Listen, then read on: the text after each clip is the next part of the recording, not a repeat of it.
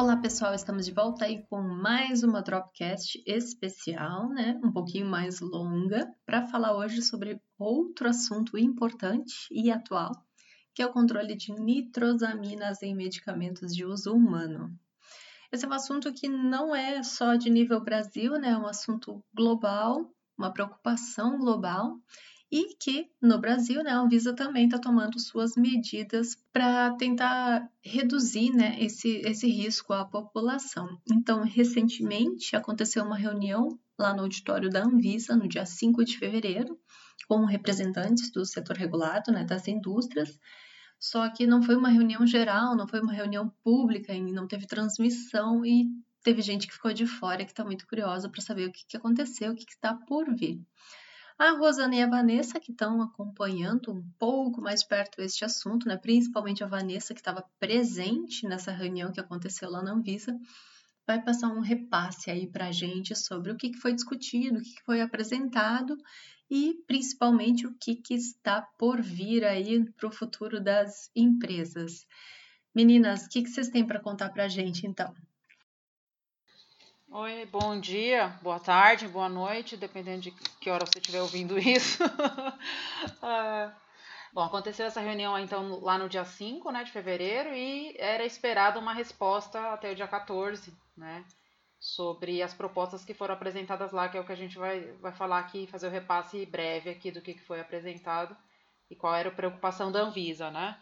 É, mas dia 14 passou e a proposta foi para pedir mais prazo porque ninguém conseguiu avaliar de fato o impacto e ainda não conseguiu chegar num consenso de qual é a régua, né?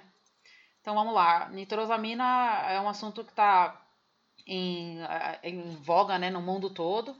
E começou lá o ano passado com os artanas, naquele momento a Anvisa colocou que, uh, seguindo muito do racional internacional, né, que precisaria eliminar as artanas as nitrosaminas das, das artanas, né? Então tem uma RDC que foi lançada em maio, né? E com o tempo foram surgindo outros medicamentos que poderiam ter contaminação com as nitrosaminas, como por exemplo a ranitidina, né? No caso da ranitidina é um pouquinho mais complicado, porque não é uma contaminação. A ranitidina ela se degrada em, é, em, em nitrosamina, ela tem os grupos funcionais na molécula, então é um caso que a gente não está emblemático como vai fazer, porque né, não tem como você eliminar isso a princípio. Teria que ter é, algum, alguma forma de blindar essa molécula para não ocorrer. É, é, um produto de degradação por oxidação. E as nitrosaminas são, para quem não está acompanhando, né, um grupo funcional nitroso, que uma amina secundária ou terciária que reage com em ambiente ácido, né, com ácido nítrico ou algum uh, outro, outro ácido, e acaba formando, é, são seis as principais. Então, quando, no começo, quando começou-se a falar sobre isso, era só NDMA, que é a mais, mais conhecida, mas são, uh, tem outras cinco, né? E é conhecidamente carcinogênico. Carcinogênico e mutagênico se a gente pegar lá o guia CHM7, eles são considerados classe 1 hoje, né? Os dados, como a Visa colocou no dia, são muito pobres, muito pouco. Os dados, além de poucos dados, não são dados bons, porque foram feitos com, é, com um endpoint de segurança que não é o, aquele que avalia os 100 efeitos, né? Foi feito com um endpoint distinto. E não se espera que tenha esse tipo de composto em medicamentos, que as pessoas não podem é, simplesmente deixar de usar, né? Então esse foi um ponto que, eu, inclusive, a Anvisa colocou na reunião. Ah, mas tem no bacon, ah, tem na salsicha, tem até na cerveja, né? Eu prefiro morrer cedo do que deixar de comer tudo isso, mas ok, né? tá em tudo que é gostoso, né, gente? No alface não tem a nitrosamina, mas ok. Então a Anvisa falou lá que esses tipos de alimento ou, esses, é, ou cosméticos, as pessoas conseguem né, é, mudar, não quero comer, não, não uso, não como bacon, não como embutido, ou não quero mais porque está perigoso. Mas que medicamento geralmente não tem escolha, né? Você tem uma, uma condição, você vai ter que tomar uma medicação. Então, esse tipo de composto tem que ser eliminado mesmo. E aí veio a, o update, né, meio que seguindo o que a Europa está fazendo, né? Então, lá em setembro de 2019, a Europa, o EMA, né, e o EDQM também decidiu por fazer uma reavaliação de todos os produtos comercializados no, na Europa. É, a princípio foi dado seis meses para avaliação teórica de risco, né? Então são três etapas na Europa. A primeira é você pegar todas as moléculas, olhar a rota de síntese, conversar com o fabricante do insumo, perguntar, fazer teste, pedir para o fabricante do insumo fazer teste nesse primeiro momento e avaliar o potencial de ter formação ou contaminação por nitrosaminas. Isso envolve uma série de coisas. Às vezes a molécula não tem, a rota de síntese não tem, mas o cara tem na mesma planta uma outra molécula que também usa um composto que tem essa amina secundária e terciária. Então pode ter o risco de contaminação. Então não envolve só você avaliar o DMF, envolve inclusive uma avaliação de GMP, né? Então esse era o primeiro passo ali em seis meses, que seria agora em março, as empresas mandarem o, as avaliações de risco. O segundo passo seria fazer os testes naqueles produtos finais que uh, teve a avaliação de risco positiva. E o terceiro passo seria atualizar né, as rotas de síntese, minimizar, excluir possibilidade de contaminação e testar todo o resto do portfólio até setembro de 2022, que seriam três anos a partir do, do comunicado inicial. Então a Anvisa olhou isso, ela, a Anvisa sempre tem a tendência de olhar o que está acontecendo na Europa, né? Ele, é, é, parece que eles uh, seguem mais o que a Europa faz do que o que o FDA preconiza, né? A Anvisa olhou isso e decidiu internalizar isso daqui, né?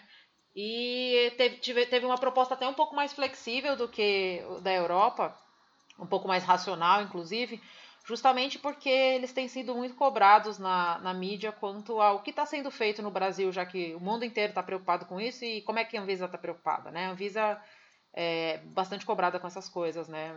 Você vê, tinha no Fantástico chamada toda hora, quando foi feito esses recall agora da ranitidina, teve uma exposição tremenda, né? Então, não poderia deixar de, de fazer algo, até porque realmente o assunto é muito importante, né? E a Anvisa propôs uma abordagem em, três passos, mas ela chamou de dois, porque o primeiro passo tem um subpasso. Então, o primeiro passo era todo mundo vai pegar sua mole sua, seu portfólio, ou as moléculas que tem no Brasil, porque esse trabalho é conjunto, né? É um trabalho único, e vai categorizar em molécula, dose máxima de ingestão diária, que seja do pior caso, né? Se tiver mais de que uma, e duração, cronicidade do, do, do uso. Como essa duração? Não é ah, 10 dias, 2 dias. É de acordo com o CHM, é, é, CHM7. Então, é de zero dias, de um dia, aliás, zero dias não dá, né? De um dia a um mês, de um mês a um ano, de um ano a 10 anos, ou acima de 10 anos até lifetime, né? Que é considerado o maior tempo. Então, são quatro cronicidades que você vai categorizar ali. Tá? Porque você vai depois usar um fator, que foi um fator que foi determinado pelo OMS pelo EMA, de correção dessas nitrosaminas conforme o tempo. Então, quanto menos você usa, maior é a quantidade de nitrosamina que seria permitido ter no medicamento para que não você não tivesse com risco elevado de exposição a, a, a, a, aparecimento de tumor ao longo da vida. Só que a gente tem que lembrar que tem, então, é, é, esse tipo de abordagem, eles são umas abordagens para que, mesmo que você tome outros medicamentos, né, que tenha nitrosaminas, ainda não tem esse risco elevado. Né? Mas é, você não vai tomar só um medicamento, você vai tomar um, depois você vai tomar um crônico, aí você vai parar, vai tomar mais 20 vezes aquele, aquele que não é crônico. Então, esse, essa régua que a Anvisa queria que as, as empresas trouxessem. Por quê? Nesse primeiro momento ia tabular as moléculas. Tá bom, beleza, tabulei todas as moléculas por dose e cronicidade. E aí, qual que eu começo primeiro? Quais são as moléculas que são mais críticas, né? Então, e essa resposta não teve na reunião, e a Anvisa deixou pra gente. Inclusive, teve uma proposta, ah, vamos começar com mais que mil miligramas por dia, por acima que um ano. E o Ronaldo, da Anvisa, achou interessante essa proposta. Então, é nesse sentido. Ah, no, independendo da dose, se for mais de um ano, tem que calcular. Ah, 500 miligramas por dia, seis meses, acima de seis meses. Essa régua ainda não foi fechada. Por quê? De, diferente do EMA, a Anvisa sabe que a gente não vai conseguir avaliar todo o portfólio quanto a risco, né? Então ela quer colocar aqueles produtos que sejam mais críticos mesmo para a população, tá? E era esse prazo dia 14 que passou e não, não, não se chegou a um consenso. O segunda etapa. Ela... Oi, pode falar. E os prazos que a Anvisa pretende seguir no Brasil também são os mesmos do, do EMA? É, é a segunda parte agora que eu vou mencionar. Diferente do EMA, a Anvisa fez uma subabordagem aí, que é essa primeira de classificar quais são as moléculas críticas. O EMA falou, não, pegue o portfólio inteiro e avalie em seis meses. A Anvisa deu essa separada. Mas a segunda etapa é igual. Bom, daquelas moléculas que você definiu que são críticas, avalie o risco de presença de nitrosamina em seis meses. Tá? Esses seis meses ficou lá. Ele falou que até poderia é, falar de outros prazos. Inclusive, na hora, uma pessoa trouxe uma informação de que o EMA também está aumentando esse prazo, porque as, pessoas, as empresas lá não conseguiram fazer em seis meses. Mas a princípio, a Anvisa quer alguma coisa em seis meses. Não quer deixar um prazo muito longo, senão as coisas não saem. Ela quer algum resultado em seis meses. E essa avaliação de risco é difícil, porque você precisa ter o DMF, você precisa avaliar molécula intrínseca, então você tem que contratar químicos orgânicos. Olha, o estatístico já era bem, agora é o químico orgânico.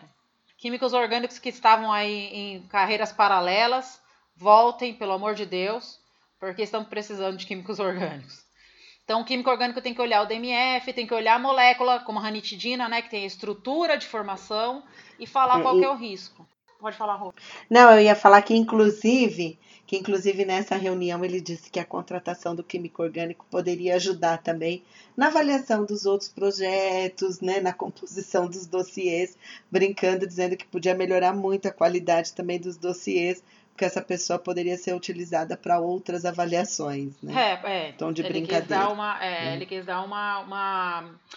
Justificar, né? Que não é só para isso. Justificar que não seria só para esse trabalho. De fato, para avaliação de DMF, é, ainda mais que a gente tem um monte de, de questionamento sobre rota de síntese, o, DMF, o químico orgânico é muito útil, né?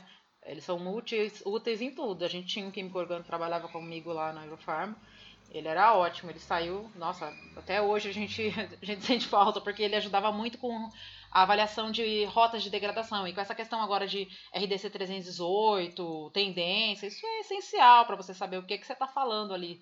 Né? Como é que uma rota dá origem a um produto de degradação, se você se aquilo tem tendência de sair. E é a mesma coisa aqui no DMF, né? Então, de fato, ele falou brincando, mas é verdade. Químico orgânico é bastante importante dentro da indústria farmacêutica para ajudar a gente nesses, nessas avaliações. É, então, esses seis meses ficou a princípio dessa forma, não ficou a régua, que era o que era esperado dia 14, né, que passou e não, não aconteceu.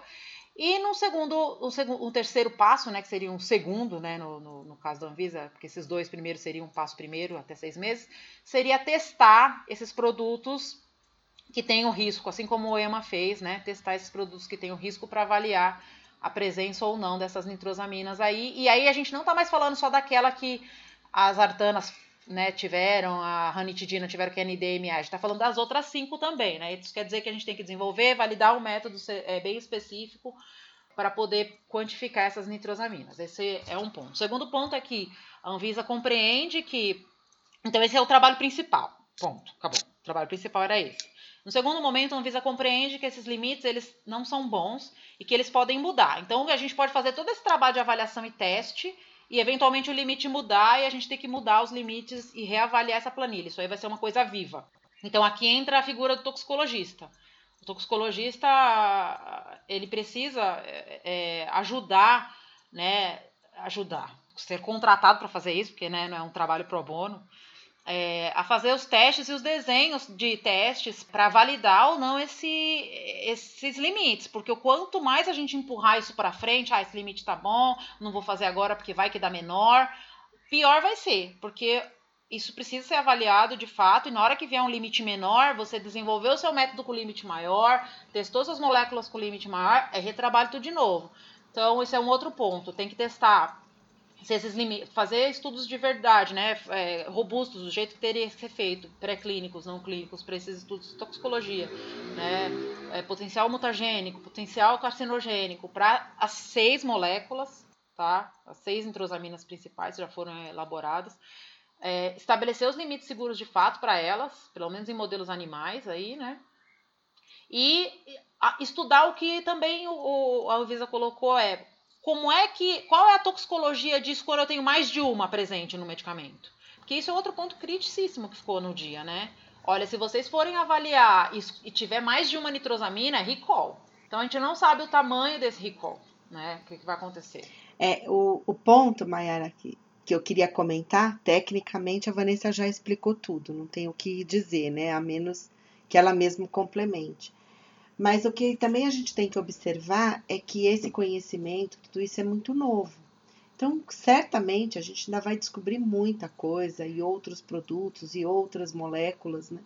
E aí eu acho que também é importante a gente já começar a linkar com algumas ações coordenadas, né? Para que a gente não, não deixe a população ser problema ou não gere um pânico, porque realmente, vocês viram que o que a Vanessa colocou, somente a empresa, somente quando ela fizer essa avaliação, ela vai poder ter a dimensão e como ela mesmo citou, o caso da ranitidina, não é algo que você tem uma forma simples de diminuir, né? Ah, troca o fornecedor ou faz uma etapa mais de, de, de eliminação dessa impureza. Não é simples assim. Então a gente também não sabe o que está por vir. E aí eu acho que prudência, né, faz muito bem nesta hora para que a gente não, não acabe tomando decisões precipitadas.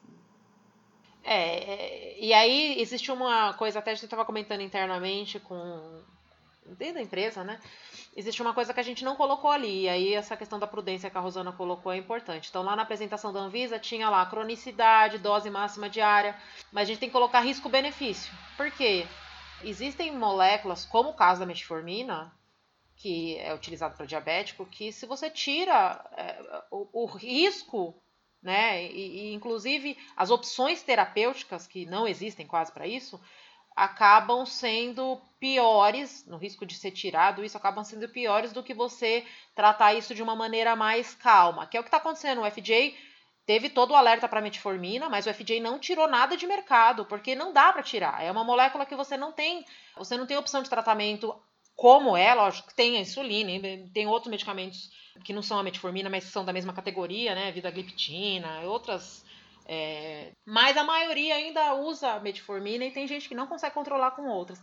Então é que nem o caso das artanas, quando foi tirado também. As artanas tem um monte de opção terapêutica, mas tinha gente que, que nem meu pai, meu pai tomava, toma, nem nunca parou, né, de tomar, porque eu achei que não era, não era prudente ele parar nesse momento, visto que ele já tentou controlar a pressão com outros medicamentos e nunca teve nenhum tipo de benefício. Então, é aquele, aquele desespero para a sociedade, para aquela pessoa que toma aquilo, vem perguntar para a gente familiar, vem perguntar para a gente que é farmacêutico, mas o que, que eu faço? para de tomar? Não paro? Então, esse, esse risco também tem que ser avaliado. De, outra, de qualquer forma, tem que ser colocado ali naquela matriz de risco. Existem opções terapêuticas? Né? É uma pergunta, porque se não existem, e não só se existe opção, opção terapêutica, é, o risco da retirada, por exemplo, o medicamento oncológico qual que é o risco da retirada? Um, aqueles que já é já tem o potencial carcinogênico na molécula, tá? Qual que é o risco da gente estar tá falando de nitrosaminas nesse caso? A gente está falando de uma doença de progressão rápida, que tem pouca opção terapêutica, uma molécula que já é já é de uso, né? Já, já, tem, já tem essa característica né, de ser mutagênica carcinogênica. Então a gente tem que olhar também a molécula. A ranitidina é um caso aí emblemático. Como que a gente como que a gente consegue blindar a molécula para que ela não gere esse produto de degradação? Ou então nunca mais vai ter ranitidina no mercado, né? Essas todas essas perguntas a gente não tem resposta. Então vai tem que tomar muito cuidado, é lógico, a gente tem que olhar isso e falar, bom, estou falando aqui de uma medicação, por exemplo, prednisolona. Não é o caso porque ainda ninguém avaliou prednisolona, mas é uma medicação de uso longo para quem é transplantado, criança, até gato toma isso daí qual que, é o, qual que é o risco de eu tirar uma prednisolona do mercado? Né? Tem que olhar isso, esse risco. Qual que é o risco, por exemplo, de uma criança, e aí, por outro lado, qual que é o risco de uma criança que toma isso é, de maneira constante é, por 20 anos, está exposta a uma quantidade que vai, de fato, é, causar o aparecimento de um, de um câncer, de um tumor ali mais para frente.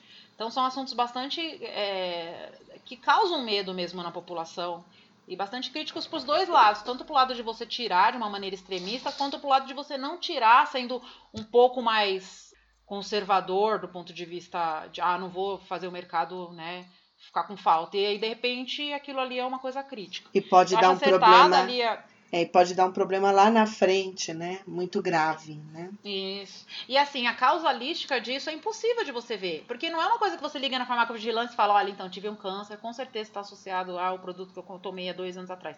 É muito difícil de você fazer. Alguém perguntou isso lá, ah, mas o relatório de farmacovigilância. É muito difícil você fazer essa, essa causalidade, para você linkar. A não ser que seja um medicamento que você toma uhum. muito tempo, e ainda assim é muito difícil. Quando é que você vai desconfiar uhum. que um caso de câncer foi, foi por exemplo, causado por um medicamento, né?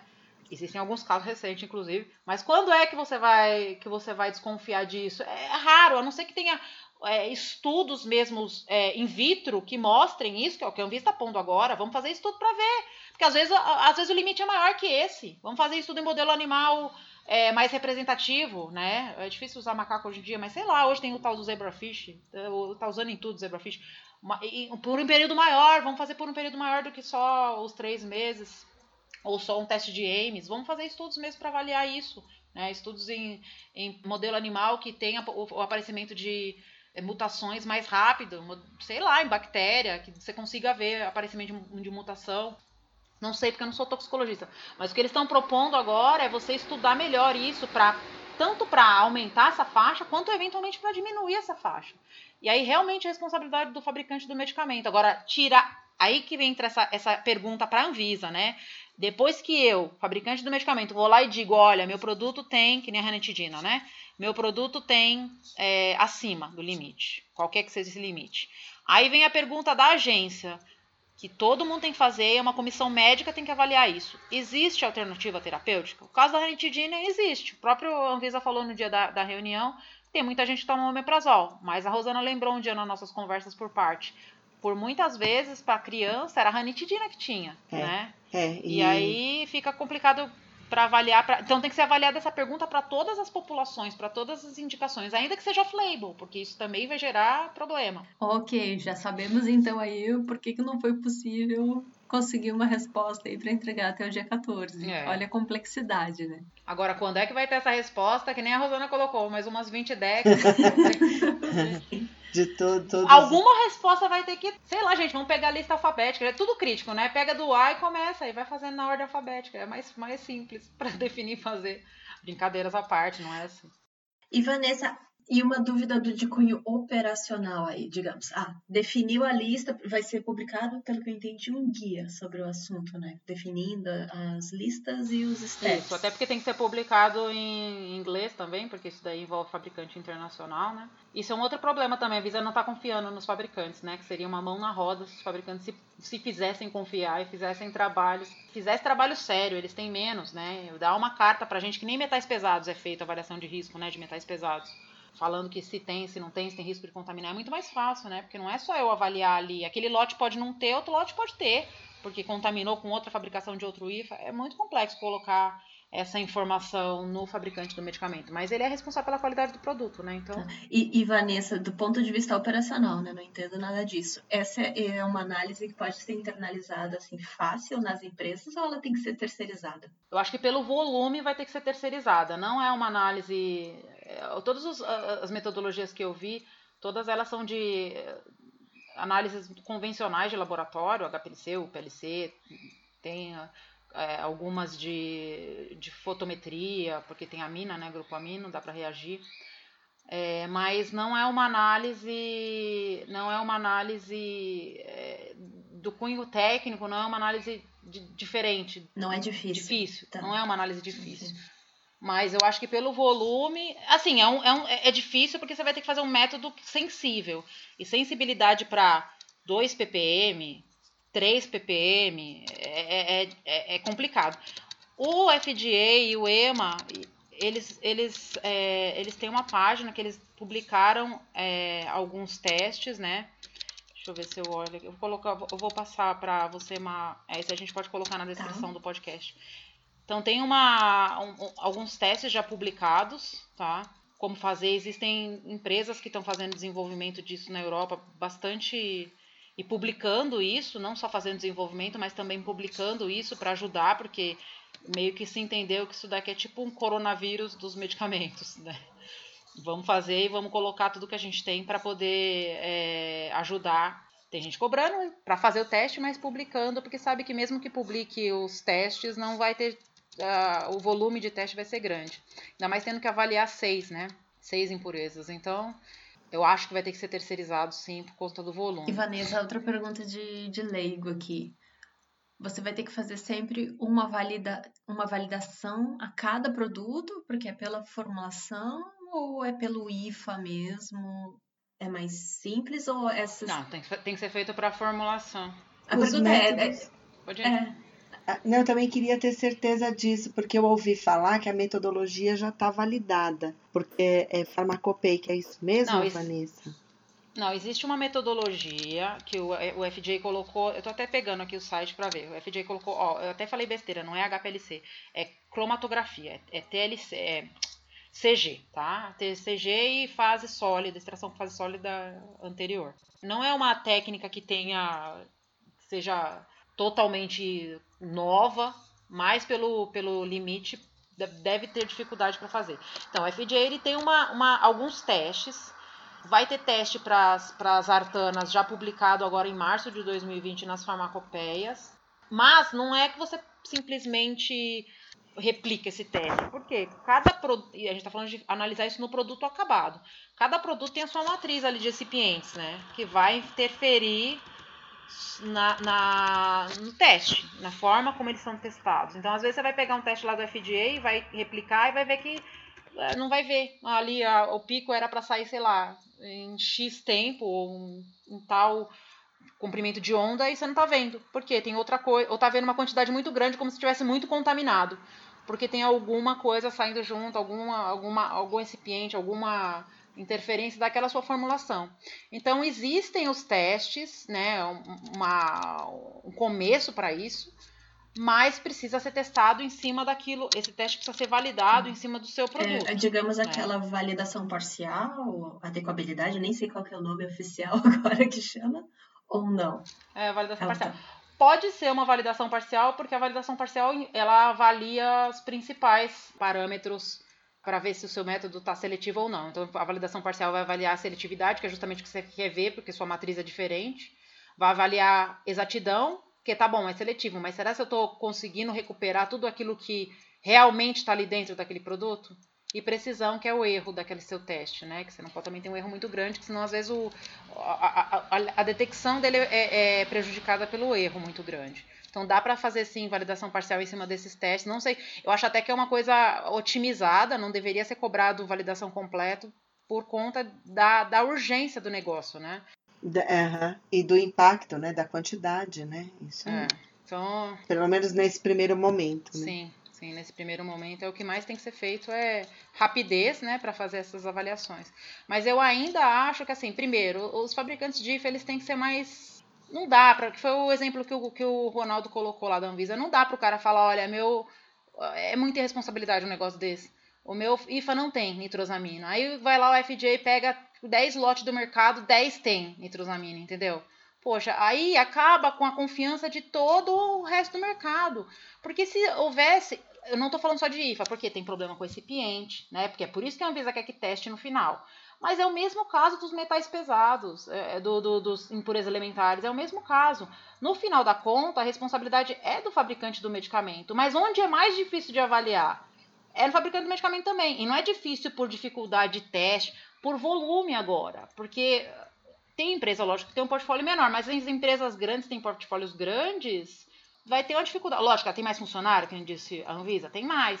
Mas ninguém estava preparado para um trabalho nesse volume. Então, essa régua que a Anvisa está pedindo aí para os toxicologistas ajudarem, para as empresas colocarem, ela é importante para você medir ali no seu portfólio qual é o tamanho do problema. Uma coisa importante que a Rosana colocou, essa questão da, da, vamos trabalhar em conjunto é muito importante nesse momento. Porque essa primeira, essa primeiro levantamento que é para ser feito não, não envolve nenhum, nenhum portfólio específico das empresas. Esse item 1.1 é molécula, dose máxima diária, cronicidade e aí os outros que a gente colocou, risco-benefício, tem opção terapêutica. Então, isso aqui é pegar a lista de registro do, da, da, Anvisa, pegar 10, 15 empresas, separar e fazer. Ou então alguma empresa aí que queira ganhar dinheiro com isso, olha aí, ó, profissão do futuro, gente. Seis empresas aí que tem, ó, ó a dica, eu não faço isso que eu tenho preguiça. Mas olha a dica que interessante. Nem posso, né? Porque eu já trabalho e não ia ganhar dinheiro com isso. Mas alguma empresa aí que seja rápida, que tem um X de funcionário, contrata aí uns analistas mais espertinhos, né? Mais ligados na parte de. Mais espertinho que eu digo assim, mais ligados na parte de, de é, médica, né? Não necessariamente médicos são caros. E faz um, uma lista aí, vende para as empresas, meu. Esse trabalho, ele. Se já estivesse pronto esse trabalho de dose, quem tivesse esse trabalho podia vender esse trabalho, porque ele vai, ia ser comprado por todas as empresas. Esse é um trabalho conjunto. Esse é o primeiro trabalho conjunto. Outro trabalho que é conjunto é a avaliação da toxicidade. Quem, o toxicologista que começa a fazer isso daí e tiver esse relatório pronto, e isso aí deve estar muito mais adiantado lá fora, no EMA, tem que olhar, é uma outra coisa que tem que ser olhada nos clinicaltrials.gov aí, para a gente ver o que é que está sendo feito nesse sentido, já quem publicar um trabalho robusto em cima disso, se quiser cobrar, vai poder cobrar, porque hoje a gente está no, no, branco, a gente está no, no, no, nada. Ninguém sabe direito para onde ir, o que fazer. Parece um monte de formigas se batendo, assim, sabe? Porque a gente está meio. É, a gente está assim. A gente sabe que é crítico, mas e aí? O que a gente vai fazer? Qual é a faixa? Vai mudar depois? Que laboratório que eu vou contratar para fazer esse teste para mim? Né? E essas dois, duas atividades que eu falei não é da minha empresa, da empresa do meu amigo. Essas duas atividades, é, é o item 1 um da Anvisa, que é o levantamento de portfólio, e, esse, e essa questão que é fora do item, que é essa avaliação toxicológica, ela é para todas as empresas. Então, eu pegar ali a lista de medicamento registrado na Anvisa, catar a bula, fica dia e noite ali fazendo a lista e depois vender para o povo aí, porque quem fizer essa lista rápido vai poder negociar. Não, E só, só queria colocar mais um ponto também, que tem mais um, um desafio pela frente, que é o controle da prescrição no Brasil, né? que não existe. Então, é, mesmo algumas substâncias, é, elas podem estar sendo utilizadas por um período maior do que era o período que está previsto em bula ou na rotulagem, né? E isso também dificultaria para as empresas. E às vezes Existem outras medidas, porque poderiam ser oferecidas. A gente já teve exemplo disso no, no passado. Produtos que viraram com categoria de venda controlada e eliminou-se problemas que antes ensejariam cancelamento do registro do produto, que não era necessário.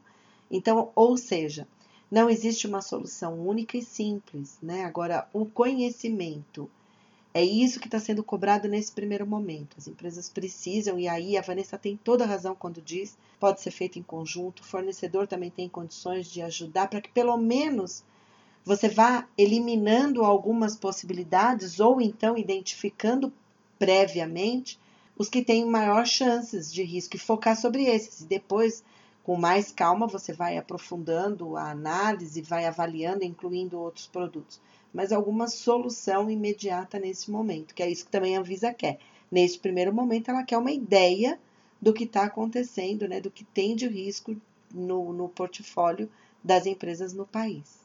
E durante a reunião, vocês sentiram alguma abertura da Anvisa sobre dar um prazo para a realização né, desses, desses estudos maior do que o que está sendo dado pelo EMA, por exemplo? É, eu não acho que eles vão aceitar muito prazo, não. Eu não acho que eles vão aceitar uma discussão de um prazo muito maior, não. É, é porque meu... naquela reunião o próprio Ronaldo disse isso, né? Senão a primeira pergunta que vem, por que, que as outras agências têm que controlar e por que, que a Anvisa ah, ainda bem que você falou isso. Sigilado. É, eu ia, eu ia então, assim, ele, eles também são cobrados, né? Então a gente entende, teve uma dificuldade, mas tem que dar alguma ideia, algum norte, né? Porque senão, é, ainda mais um... hoje, é, é, imediatamente cobrado né, pela mídia. Existe um ponto aqui que acho que é importante falar, é que assim, a única agência que de fato colocou uh, um, um, cronograma para avaliação de todo o portfólio, até agora foi o EMA. As outras agências, elas vêm falando isso, né, na, no site do FJ tá, tem uma nota lá, dizendo que é, se as empresas, as empresas devem avaliar os seus produtos. E se for verificado limites acima dos definidos, deve ser feito recall. Essa nota está lá, tá, no TGA também tem uma orientação um pouco mais, no Health Canada, aliás, tem uma orientação um pouquinho mais formal, mas sem datas ainda. Então, a única agência que colocou um, um cronograma ainda foi o EMA. E aí veio sempre esse questionamento, né? Ah, mas por que que eu ouvi bastante esse questionamento, mas por que que as outras agências não estão fazendo, não estão tratando esse assunto da, dessa forma, né? Então, acho que também tem uma, uma, um benchmarking para ser feito aí, eh, talvez da Anvisa com FDA, Health Canada, TGA, para entender como que eles vão é, é, operacionalizar essa, essa avaliação, se vai seguir o meio que o EMA ou se vai fazer de alguma maneira distinta, e por que, que até agora também não, essas outras agências não, não colocaram nenhum cronograma como o EMA colocou, né? Essa é uma pergunta que eu ouvi bastante. Bom, gente, então por hoje era isso. Foi aí a nossa drop sobre nitrosaminas. A ideia era fazer um relato aí sobre os últimos acontecimentos sobre esse assunto no Brasil. Teve uma reunião no início aí de fevereiro e tinha um prazo até o dia 14 para o setor regulado enviar contribuições para a Anvisa. Parece que não deu tempo, né? Vocês viram, é um assunto bem complexo, então a gente vai ficar aguardando aí para ver se a Anvisa vai dar um novo prazo para o envio dessas contribuições, como que vai acontecer, que de posse disso, né, o assunto vai ser levado para a diretoria colegiada para discussão e vai ser publicado um guia, então, com o cronograma oficial sobre a realização desses estudos nos medicamentos comercializados no Brasil durante essa reunião do dia 5, né, teve essa proposta de talvez ter uma flexibilização aí com um cronograma por tipo, por princípios ativos, né, por moléculas, diferente do que é na Europa, que é para 100% das substâncias geral, desde o início. Então, vamos ver se vai sair diferente ou não. Dica, né? Vamos pensar no pior caso, que sai igual da Europa, né? Com os prazos ir para 100% das substâncias. Então, já inicia aí um trabalho de levantamento no portfólio de vocês de qual vai ser uma necessidade, né? Pensando num pior caso para já estarem preparados quando sair esse guia, não deixar para fazer isso depois. A gente espera que essa discussão aqui tenha auxiliado, né? Se vocês têm mais dúvidas específicas sobre esse tema, enviem para a gente, porque provavelmente vai vir um podcast inteiro aí sobre esse assunto mais adiante, né? Principalmente quando a gente tiver mais definições. Mas então por hoje era isso. Muito obrigada aí por todas as informações, Rosana e Vanessa. E até a próxima, pessoal. Até a próxima, pessoal. Até a próxima.